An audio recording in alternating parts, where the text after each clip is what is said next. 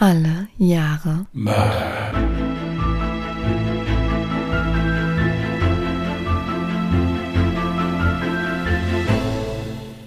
Herzlich willkommen zu Alle Jahre Mörder, der True Crime Podcast mit Christian, leicht verschwitzt und Jasmin, auch leicht verschwitzt. Hi. Wow. Ja, ihr Lieben, wir haben wirklich nichts Besseres zu tun, als bei 31 Grad Außentemperatur uns hier in die Bude zu setzen und einen Podcast aufzunehmen. Hier sind wir. Kurze Pause für Applaus, ja. Ja, sind alle schwimmen gegangen, siehst du? Naja. Ja, bei der Einleitung hatte ich auch abgeschaltet. Ich weiß nicht, ob ich jemand zuhören möchte, der mir sagt, dass er gerade verschwitzt vor dem Mikrofon sitzt. Es geht ja, es- deswegen habe ich ja gesagt, leicht. Das sollte ja ein bisschen süß werden. Es geht auch noch.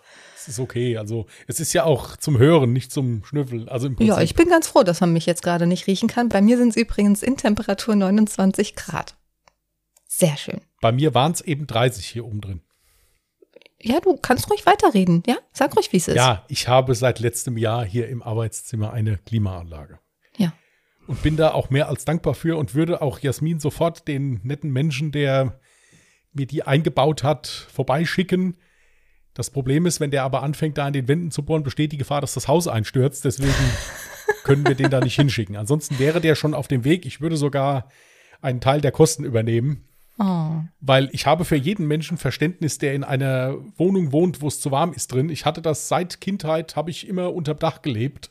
Und meine erste Wohnung auch. Also ich habe für jeden Menschen Verständnis, dem es im Sommer zu warm ist. Es ist wunderschön, dass die Sonne draußen scheint und dass man jetzt auch mal wieder irgendwo hingehen kann. Aber ich habe auch für jeden Verständnis, der irgendwie in der Bude sitzen muss und da mehr oder weniger vor sich hin schmilzt. Hm, Deswegen, also ich kann das hundertprozentig verstehen. danke. Du möchtest jetzt bestimmt von deiner Idee erzählen, die du mir heute Mittag mitgeteilt hast, mit ähm, einem Joker oder zwei Joker. Ja, als erstes möchte ich mich mal bei Jasmin bedanken, weil Jasmin macht den Fall heute, weil ich es nicht geschafft habe. Die Woche fing katastrophal an und geht auch leider genauso weiter.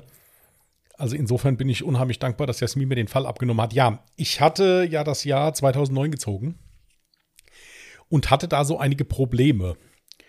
Zum einen haben wir jetzt nach langer Studie herausgefunden, dass wir ja schon 41 Folgen aufgenommen haben.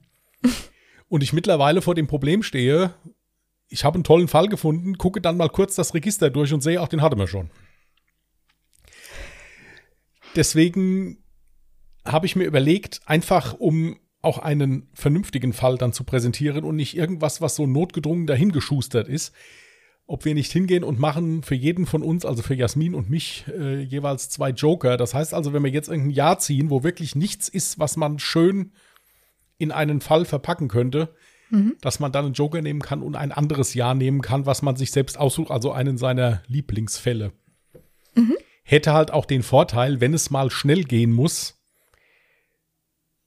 dass das meistens dann auch Fälle sind, also ich kann jetzt nur von mir reden, die ich dann schon kenne, die ich also im Notfall auch so schreiben könnte, ohne dass ich da jetzt äh, noch vier, fünf Stunden irgendwas recherchieren müsste.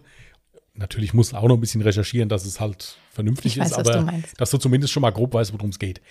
Das hatten wir uns so überlegt und äh, wir haben uns also auch zusätzlich überlegt, derjenige, der also am Ende des Jahres die wenigsten Joker genommen hat, bekommt einen Preis. Ich hatte Jasmina schon einen Vorschlag gemacht, sie hat den Vorschlag zur Kenntnis genommen. Ich persönlich hätte mir da ein bisschen mehr Begeisterung, aber gut, ja, sie, Ja, möchtest du es auch erwähnen? nein. Ähm, also das war so unsere Idee. Ich höre keine Gegenstimmen, also ist das jetzt hiermit beschlossen. Ja, richtig. Äh, Du hattest aber von zwei Joker gesprochen, die wir das Jahr über in Anspruch nehmen könnten. Genau. Und da wir ja jede Woche einen Fall machen, ist das also verschwindend gering. Das Jahr hat ja noch ein paar Sonntage. Nur, wie gesagt, ich habe jetzt die letzte Woche mal geguckt. Jetzt hatten wir dann noch einen Fall gefunden. Vielmehr Jasmin hatte noch eine Idee geäußert, aber ansonsten waren das 2009 leider alles Fälle. Entweder hatten wir die schon oder es gab einen separaten Podcast über diesen Fall. Das heißt also, es wäre für euch sehr uninteressant geworden und ich finde es dann halt auch blöd, da dann so viel Zeit rein zu investieren. Deswegen, wir hätten ja eigentlich lieber immer was, was noch nicht so oft im Podcast behandelt worden ist, dass ihr auch was Neues hört und nicht zum dritten Mal den gleichen Fall. Genau. Das war so die Idee. Finde ich nicht schlecht. Mhm. Nicht, weil sie von mir war, sondern einfach So. generell die Idee finde ich ganz gut. Ja. Wo du gerade davon gesprochen hast, dass wir uns bemühen, Fälle zu nehmen, die jetzt nicht schon tausendfach in einem Podcast behandelt wurden. Ich habe heute einen Fall mitgebracht. Wenn ich das richtig recherchiert habe, dann gibt es keinen deutschsprachigen True Crime Podcast zu diesem Fall. Und ich bin sehr gespannt, wie er dir, Christian, und unseren ZuhörerInnen gefallen wird. Dann würde ich auch sagen, leg mal los. Und dann hören wir uns das mal an. Okay. In meinem heutigen Fall aus dem Jahre 1987 geht es um die Krankenschwestern Gwen Graham und Kathy Wood, die sich im Alpine Manor Pflegeheim in Walker kennenlernten. Aus Freundschaft wurde eine romantische Beziehung, die sich zu einer tödlichen Liebe entwickelte. Ihre gefährlichen Streiche eskalierten später zu dem, was sie The Murder Game nannten. Kathy Wood wurde 1962 in der Nähe eines Luftwaffenstützpunktes in Washington geboren. Ihr Vater diente als Soldat im Vietnamkrieg. Ihre Mutter brachte ihr nur wenig Liebe entgegen und war sehr streng. Als Kind hatte sie nur wenige Freunde. Ihre erste sexuelle Erfahrung sammelte sie mit ihrer ersten großen Liebe, welche sich später als Frau entpuppte. Angeblich wusste sie davon nichts und fühlte sich verwirrt und verraten. Doch später stellte man fest, dass Kathy genau wusste, dass ihre erste große Liebe eine Frau war und sie sich nur ahnungslos gab, um von anderen Menschen Sympathie und Mitgefühl zu erhalten. Als sie zu einer jungen Frau heranwuchs, lernte sie ihren Freund Ken kennen und wurde bald darauf mit 17 schwanger. Die beiden heirateten 1979 und sie konnte so ihrem missbräulichen Zuhause entfliehen. Doch nachdem ihre Tochter geboren wurde, schien es, als wollte sie das Kind nicht. Sie war mit der Verantwortung überfordert, sich um ein Baby kümmern zu müssen. Sie begann sich also immer mehr zu isolieren und vernachlässigte nicht nur ihre Tochter, sondern auch den Haushalt und sich selbst. Zuletzt wog sie selber 200 Kilogramm. Auch ihre Ehe begann nun immer mehr zu bröckeln.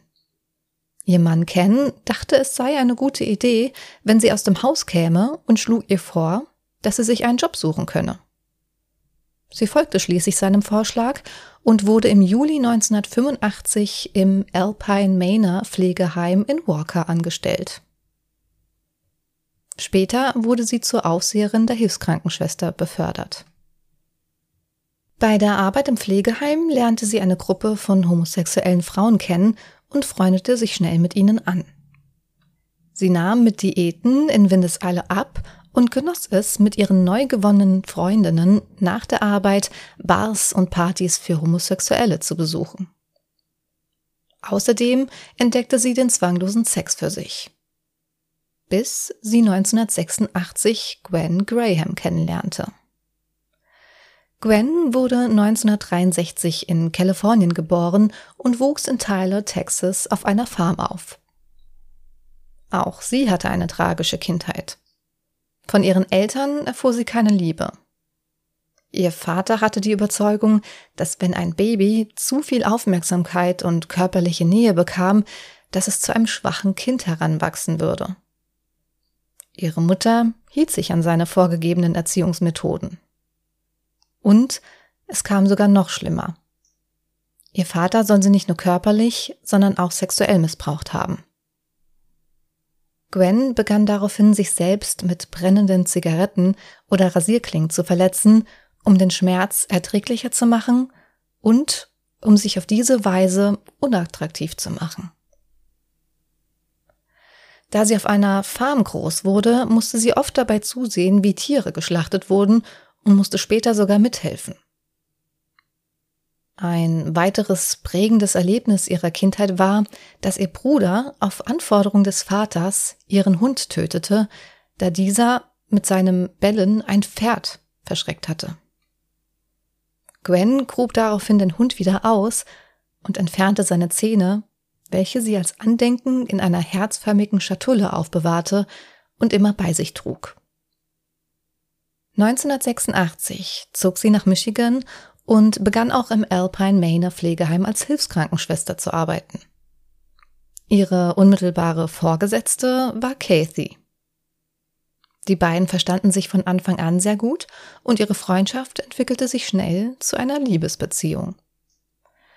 Gwen genoss es, endlich jemanden gefunden zu haben, die ihr sehr viel Aufmerksamkeit schenkte und sie zum Mittelpunkt der Welt machte. Beim Sex erlebte Gwen einen Nervenkitzel, wenn sie Kathy fesseln und würgen konnte, bis diese fast bewusstlos wurde. Doch Kathy beschwerte sich nie darüber. Ganz im Gegenteil, sie fand sogar Gefallen an dem riskanten Mix von Schmerz und Vergnügen. Als Gwen das erste Mal darüber sprach, dass sie auch gerne mal jemanden umbringen möchte, hielt Kathy das noch für eine wilde Fantasie. Doch schnell wurde ihr klar, dass Gwen es ernst meinte und es in die Realität umsetzen wollte. Sie hatte sich sogar schon einen Plan überlegt. Sie nannte es The Murder Game. Sie plante, ihre Opfer alphabetisch auszusuchen, wobei die Initialen ihrer Namen das Wort Mörder ergeben sollten.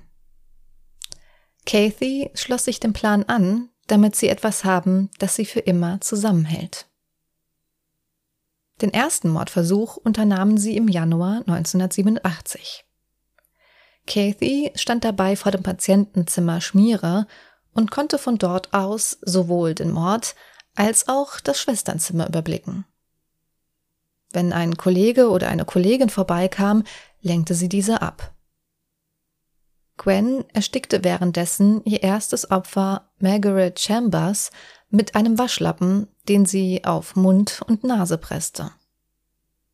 Doch Margaret Chambers war noch viel zu wehrhaft und überlebte den Mordversuch. Später besuchte ihre Tochter sie in einem Pflegeheim und bemerkte, dass sich Schmutz auf ihrem Gesicht befand.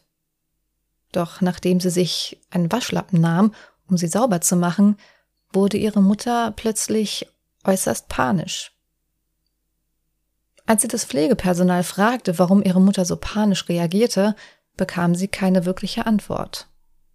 Sie versicherten ihr nur, dass das Pflegeheim sehr auf Sauberkeit achtet. Einen Aktenvermerk hat es dazu auch nie gegeben. Schließlich litten einige Patienten unter Alzheimer und es kam oft dazu, dass sie den Krankenschwestern vorwarfen, sie würden sich nicht richtig um sie kümmern oder sie gar umbringen wollen. Gwen und Kathy mussten nun ihre Strategie wechseln und suchten sich nur noch Frauen aus, die zu alt oder zu schwach waren, um sich noch verteidigen zu können und ihr Plan ging auf. Von Anfang Januar bis Anfang April 1987 finden sie fünf Mordopfer. Der Mord erregte sie dabei so sehr, dass sie sich direkt im Anschluss in einen leeren Raum zurückzogen und Sex hatten, solange die Erinnerung noch frisch war. Doch die Morde erregten sie nicht nur, sondern waren für sie auch wie eine Art Liebeserklärung. Sie schrieben sich unter anderem Liebesbriefe, in denen stand Ich liebe dich für immer und x Tage. In dem letzten stand geschrieben Ich liebe dich für immer und fünf Tage. Die Anzahl der Tage stand für die Anzahl der Morde, die sie gemeinsam begangen haben. Gwen behielt sogar Souvenirs wie ein Fußkettchen, eine Brosche, ein Taschentuch oder ein künstliches Gebiss ihrer Opfer. Ende April endete ihre Mordstrecke und somit auch ihre tödliche Liebe. Kathy scheute sich davor, selbst jemanden umzubringen, um Gwen ihre Liebe zu beweisen. Durch ihre Versetzung in eine andere Schicht blieb ihr dies auch erspart. Gwen verbrachte von da an immer mehr Zeit mit einer anderen Arbeitskollegin, Heather Barrager. Sie verliebte sich schließlich in sie und zog später mit ihr zurück nach Texas. Dort begann sie im Mother Francis Hospital zu arbeiten. Mit Kathy blieb sie allerdings weiterhin telefonisch in Kontakt. Obwohl Kathy zu diesem Zeitpunkt bereits von ihrem Mann geschieden war, verriet sie ihm im August 1987 ihr dunkles Geheimnis und flehte ihn an, niemanden davon zu erzählen. Zunächst hielt er sich auch daran. Doch er änderte seine Meinung, nachdem er immer wieder an die verzweifelten Familien der Verstorbenen denken musste. Er entwickelte nun sehr starke Schuldgefühle. Außerdem merkte er, dass Kathy das Geschehene einfach nicht loslassen konnte und Hilfe brauchte. 14 Monate sind seit ihrem Geständnis vergangen, bis er sich an die Polizei wandte. Die Polizei war zunächst skeptisch gegenüber der Geschichte von Ken Wood und vermuteten, dass er sich mit dieser Anschuldigung für die gescheiterte Ehe rächen wollte. Wer würde denn wehrlose Menschen einfach so töten wollen?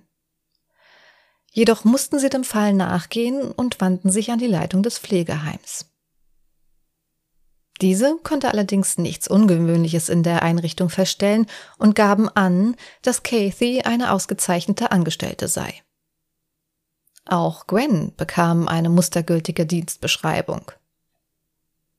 Die Ermittler wandten sich danach an Kathy und baten sie zur Vernehmung. Bei ihrer Vernehmung gab sie anfänglich an, dass es sich bei dem Geständnis, welches ihrem Ehemann machte, nur um einen Scherz gehandelt habe. Doch nach intensiver Befragung knickte sie doch noch ein und gab an, dass Gwen die Morde allein geplant und ausgeführt hätte. Sie sagte außerdem, dass sie Angst vor Gwen hatte und darum die Morde nicht meldete. Die Ermittler waren sich sicher, dass Kathy nicht die komplette Wahrheit erzählte, doch ohne genügend Beweise mussten sie Kathy schließlich gehen lassen. Jedoch setzten sie die Ermittlungen fort. Am nächsten Morgen kontaktierten sie nochmal das Pflegeheim, um alle zu befragen, die Kathy nahestanden.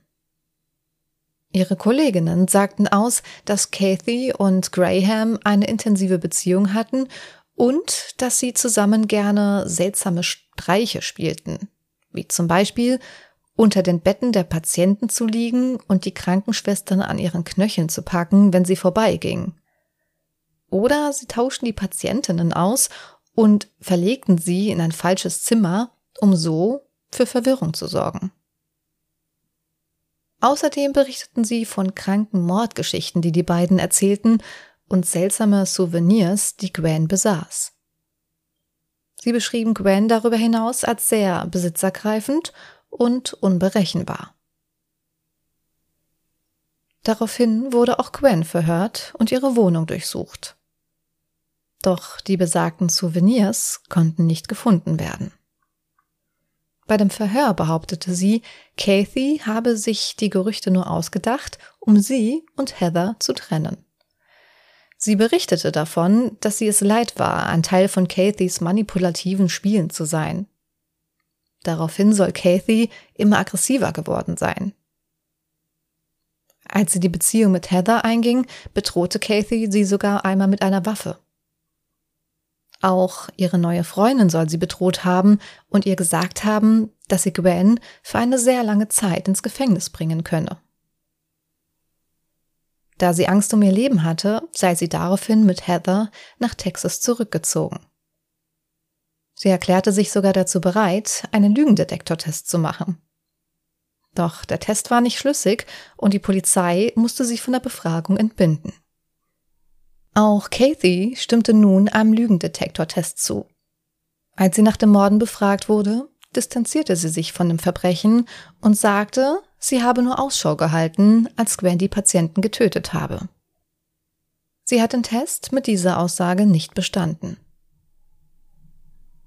Nur ein Ermittler war davon überzeugt, dass sie den Test nicht bestand, weil sie ihre Rolle bei den Morden heruntergespielt hatte. Alle anderen Ermittler waren eher skeptisch und zweifelten nun an den Behauptungen von Kathy. Vermutlich war es tatsächlich ein kranker Versuch von ihr, Gwen und Heather zu trennen. Da es keinerlei Beweise für die Morde gab, war man kurz davor, die Ermittlungen einzustellen. Doch nur drei Tage später meldete sich Kathy erneut bei den Ermittlern und versprach ihnen nun die komplette Wahrheit zu sagen. Sie gab zu, dass sie doch eine größere Rolle bei den Morden spielte, als sie zuvor behauptete, und dass sie und Gwen die Morde gemeinsam geplant hatten. Sie erzählte auch von dem geplanten Murder-Spiel. Auf die Frage, warum sie die Morde ihrem Mann und später auch der Polizei gestand, sagte sie, als Gwen im Alpine Manor Menschen tötete und ich nichts dagegen unternahm, war das schlimm genug. Aber als sie mich anrief und sagte, wie gerne sie ein Baby zerquetschen würde, musste ich sie irgendwie stoppen. Ich wusste, dass sie in Texas in einem Krankenhaus arbeitete. Sie sagte, sie wolle eines der Babys nehmen und es gegen ein Fenster schmettern. Ich musste etwas tun. Es war mir egal, was mit mir geschehen würde. Ein weiterer Lügendetektortest, dem sie erneut zustimmte, bestätigte nun, dass sie die Wahrheit sagte. Bevor jedoch eine Verhaftung vorgenommen werden konnte, forderten die Staatsanwälte die Ermittler auf, physische Beweise vorzulegen. Jedoch wurden von den angegebenen fünf Opfern bereits drei eingeäschert. Im Dezember 1988 exhumierten die Behörden die Überreste von Margaret Chambers und ein weiteres Opfer, Edith Cook. Obwohl der Gerichtsmediziner nicht feststellen konnte, ob die Opfer eines natürlichen Todes oder an Erstickung gestorben waren, schrieb er die Todesursachen auf der Grundlage von Cathys Aussagen von natürlichem Tod auf Mord in dem Totenschein um. Kurz darauf wurden sowohl Kathy als auch Gwen festgenommen. Gwens Anwalt versuchte Kathy als eine eifersüchtige, rachsüchtige Lügnerin hinzustellen und präsentierte seine Klientin als unschuldiges Opfer. Als Beweis führte er ein Gedicht von Kathy an, das mit den Worten Du wirst für immer und fünf Tage mein sein endete. Doch dies schien im Gericht kein relevantes Beweismaterial zu sein. Trotz Mangel an Beweisen wurden die Geschworenen aufgrund der Aussage von Heather Barrager doch noch von Gwen Grahams Schuld überzeugt. Heather sagte überraschend vor Gericht aus, dass Gwen auch ihr die fünf Morde gestanden hatte und nannte Einzelheiten, die mit dem Geständnis von Kathy übereinstimmten. Da Heather und Kathy keinerlei Kontakt zueinander hatten, konnte sie diese Einzelheiten gar nicht wissen. Damit war bewiesen, dass sie die Wahrheit sagte. Gwen wurde am 2. November 1989 wegen vorsätzlichen Mordes in fünf Fällen und einem geplanten vorsätzlichen Mord für schuldig gesprochen und sechsfach zu lebenslanger Haft ohne Möglichkeit auf Begnadigung verurteilt. Kathy wurde zu einer Haftstrafe von 40 Jahren mit Möglichkeit auf Begnadigung nach 20 Jahren verurteilt. Im Januar 2020 wurde sie frühzeitig aus dem Gefängnis entlassen und zog vermutlich zu Verwandten nach South Carolina. Doch war mit Gwen wirklich die wahre Mörderin gefunden? Freunde, Familienmitglieder und Mitarbeiter des Pflegeheims vermuteten später eine völlig andere Geschichte. Sie beschrieben Kathy als eine zwanghafte Lügnerin, die es liebte, das Leben anderer Menschen zu zerstören. Kathy soll den ersten Mord selbst geplant haben, nachdem sie Gwen mit einer anderen Frau erwischt hatte. Sie soll den Mord mit ihr gemeinsam geplant haben, damit Gwen sie niemals verlassen konnte. Als Gwen sie aber später trotzdem verließ, war Kathy bereit, sich selbst in Gefahr zu bringen und wollte Rache üben. Sie soll eine psychopathische kriminelle Drahtzieherin gewesen sein, die den Staatsanwalt und die Jury manipuliert hat, um Gwen zu bestrafen. Psychologische Tests bestätigten später, dass Gwen leicht manipuliert werden konnte und an einer Borderline-Persönlichkeitsstörung litt. Sie soll gar nicht in der Lage gewesen sein, die Morde zu planen, geschweige denn, sich in einem Prozess angemessen zu verteidigen. Sie vermuteten also, dass Kathy entweder die komplette Morde frei erfunden haben könnte oder aber sie allein geplant und ausgeführt haben könnte. Gwen Graham beteuert bis heute ihre Unschuld. Tatsächlich ein Fall, den ich auch noch nie gehört hatte. Ich hatte mir noch was aufgeschrieben dazu. ich habe mich am Anfang des Falls irgendwie so an die Eileen Warnos erinnert gefühlt. Ich weiß, ich kenne bestimmt einige. Wurde auch mal verfilmt, der ihr Leben. Der Film hieß Monster. Also an diese Prostituierte, die also äh, diverse ihrer Freier umgebracht hat. Die hatte auch ein recht einfaches Gemüt, wenn man das so nimmt. Hatte auch eine Freundin. Es war ein junges Mädel und die war auch recht manipulativ und die hat die auch zum Schluss dann an die Behörden verraten. Mhm. Mich würde es jetzt natürlich interessieren, was hältst du von einem Fall? Meinst du, es könnte tatsächlich stimmen, dass Gwen gar nicht hinter den Taten steckte, sondern in Wirklichkeit Kathy? Möglich ist alles. Was mich halt eben nur wundert, sind zwei Sachen. Zum einen, dass bei einer ungeklärten Todesursache da einfach mal Mord hingeschrieben wird, nur weil irgendjemand eine Aussage gemacht hat. Das finde ich auch krass, ja ich denke, man hätte ja auch einfach eine ungeklärte Todesursache hinschreiben können. Das kann man ja, denke ich mir, auch. Also ich muss ja nicht sagen, entweder natürlicher Tod oder Mord. Es gibt ja auch eine Möglichkeit, dass man schreibt, unklar. Käme es dann trotzdem zur Anklage? Das ist halt eben die Frage. Richtig, weil die Staatsanwaltschaft ja das gefordert hat, dass es physische Beweise gibt. Ja gut, aber es wäre allemal ehrlicher gewesen, als einfach dahin zu schreiben Mord vor allen Dingen, wenn die, wenn der Gerichtsmediziner ja selbst sagt, ich kann es nicht sicher sagen, ja, wird schon Mord sein, die hat es ja gesagt. Ja. So nach dem Motto, also find, das finde ich ein bisschen, ein bisschen komisch. Und das Zweite, was mich halt wundert, ist, ich meine, wenn jetzt Freunde, Familienmitglieder, Mitarbeiter vom Pflegeheim, wenn die alle sagen, das ist eine Lügnerin, eine zwanghafte, hm. Warum ist das nicht irgendwie in den Gerichtsprozess mit eingeflossen? Also ich weiß ja nicht, ob die das vor Gericht, kann ja sein, dass die vor Gericht auch geladen wurden oder so. Natürlich wurde das vor Gericht mit einbezogen. Deswegen hatte ich ja erwähnt, dass der Anwalt von Gwen sie ja als Opfer dastehen lassen wollte und genau das so vorgetragen hat. Die Geschworenen haben dem aber nicht wirklich viel Glauben geschenkt, weil in dem Moment war es tatsächlich wesentlich wichtiger, dass die neue Freundin von Gwen, also Heather Barrager, plötzlich vor Gericht ausgesagt hat, ja, das stimmt, sie hat sogar mir die fünf Morde gestanden. Während der ganzen Ermittlungsarbeiten hat sie dies nicht einmal angegeben. Das kam wirklich erst überraschend vor Gericht und ich bin der Meinung, dass ich auch irgendwie mal gelesen habe, dass dieses Geständnis zum ersten Mal von Heather kam, als sie sich unter Hypnose befand. Zumindest hat sie es dann später vor Gericht auf jeden Fall auch nochmal bestätigt. Und wenn die eigene Freundin, die ja eigentlich gar keinen Grund hatte, gegen ihre Freundin auszusagen, weil sie eine wundervolle, harmonische Beziehung hatten, wenn plötzlich auch die gegen die eigene Freundin aussagt, dann muss ja was Wahres dran sein. Und Heather hatte tatsächlich Einzelheiten vor Gericht genannt, die sie gar nicht hätte kennen können. Die waren nirgendwo veröffentlicht worden und das waren nur Details, die Kathy damals bei ihrem Geständnis den Ermittlern erzählt hatte. Ja, also ich persönlich kann mir jetzt nicht vorstellen, dass diese äh, Kathy, dass die komplett unschuldig war und die Gwen alles gemacht hat. Ich kann es mir auch umgekehrt nicht vorstellen. Ja, also als komplett unschuldig wurde sie ja auch gar nicht äh, dargestellt. Sie hat ja trotzdem ihre Haftstrafe bekommen. Jetzt schlussendlich waren es ja dann, glaube ich, knapp 30 Jahre oder so. Ja. Nee, weil ja äh, die zum Schluss ja auch die Möglichkeit in Erwägung gezogen wurde, dass sie das komplett erfunden hat, einfach nur.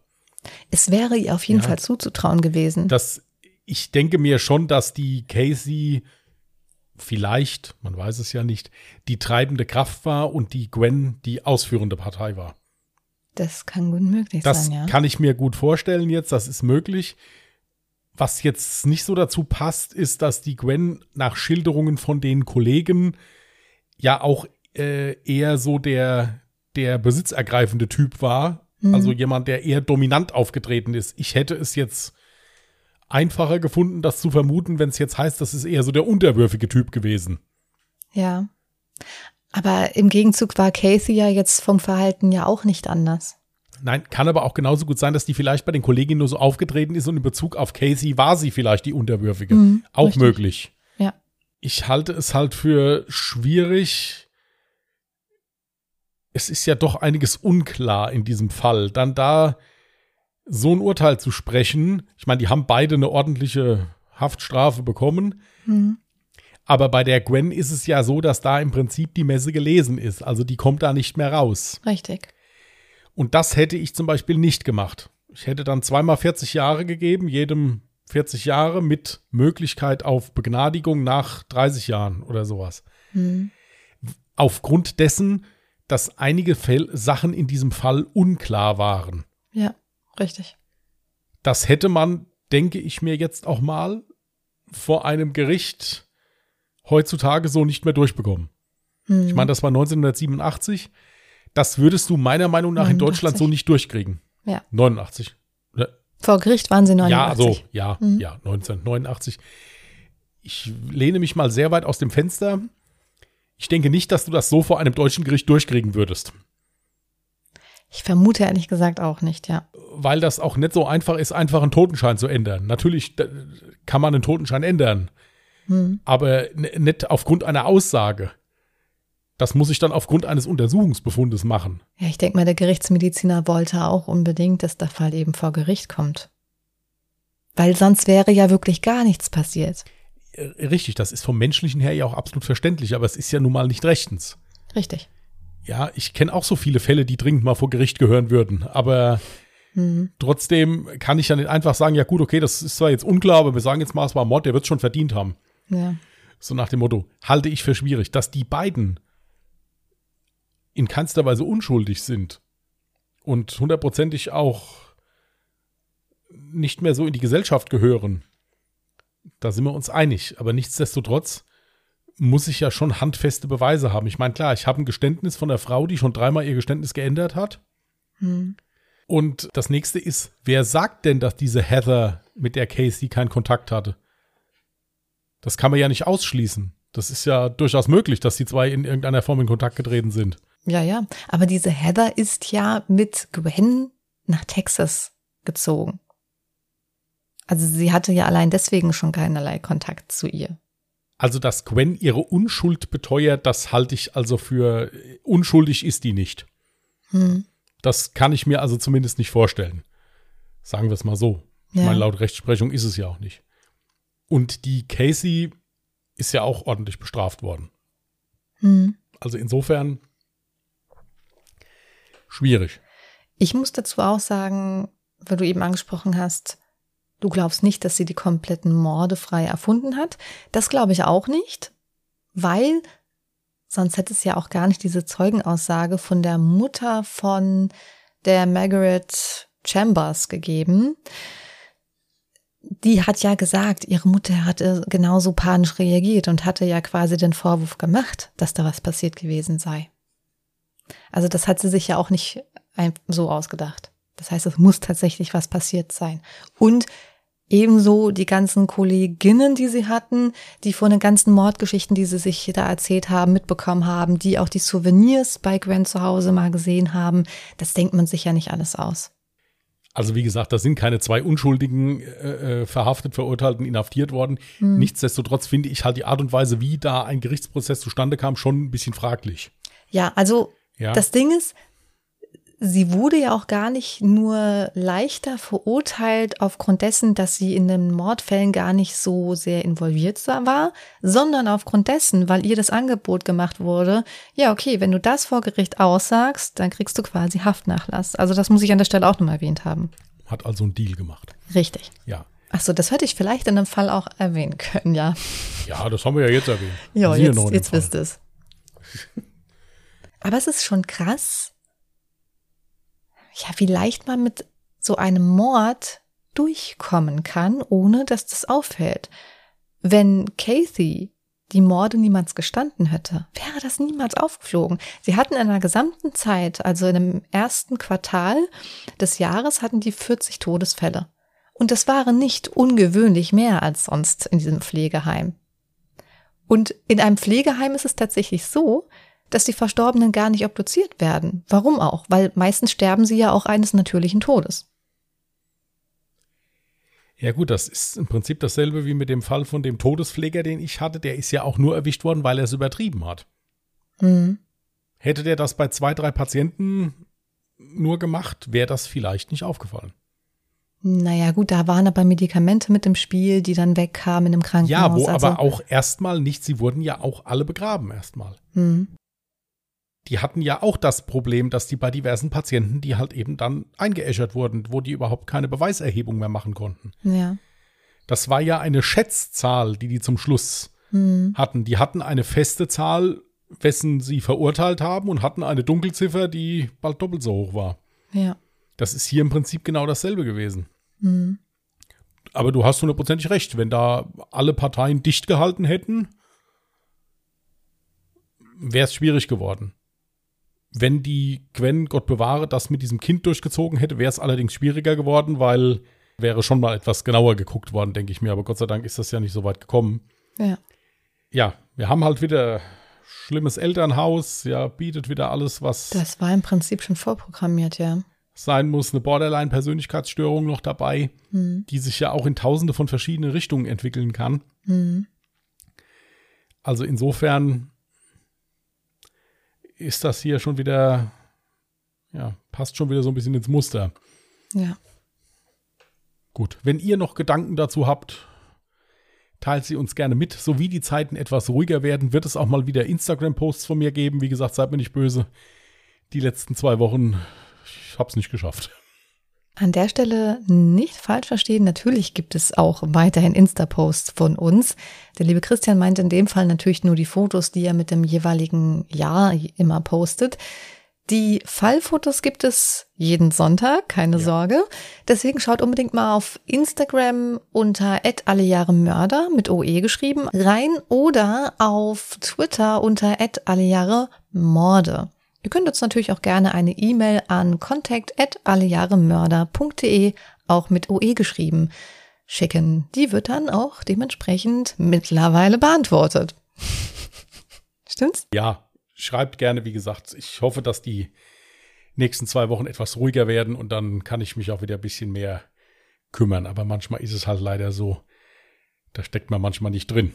Ja, aber eure Gedanken zu unserem heutigen Fall kennt ihr, wie gesagt, unter dem jeweiligen Post, den wir dann auch zeitgleich am Sonntag zu der Folge raushauen, runterpacken. Da freuen wir uns natürlich immer sehr über euer Feedback. So. Dann suchen wir dir mal ein neues Jahr raus. Mhm. 1973. Jetzt bin ich schon am überlegen, ob wir das schon mal hatten. Also ich muss das immer nachgucken. Ich kann da, ich, Ich, weiß ich das weiß nicht es auch nicht auswendig. aber du kannst es mal aufschreiben.